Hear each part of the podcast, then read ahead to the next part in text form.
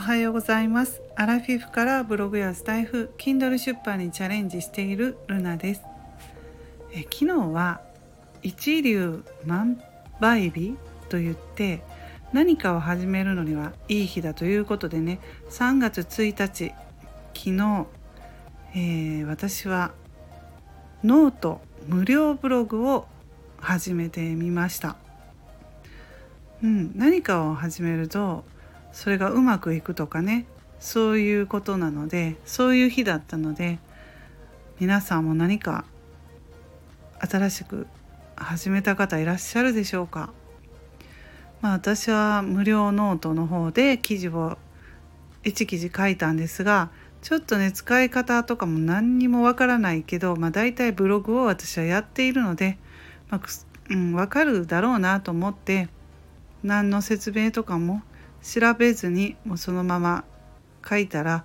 うん、やっぱり分かったので楽しいなと思いましたね。うん、でいろんなことに私はチャレンジしているんですけれども、まあ、いくつもねやりすぎると中途半端になってしまうとかいうこともありますけど何でもチャレンジして自分には合わないものを見つけるということもね。うんそれもいいのかなと思いました。いろんなことを私はチャレンジしてそれもまた自分の経験から学びがあったんですけど、まあ、やっぱりこれはこういうのは向いてないなとかやらないとわからないのででやっていくうちに最後はやっぱりあこれが向いてるんだなってこれだったら収益が出てるな少しでも出たなって、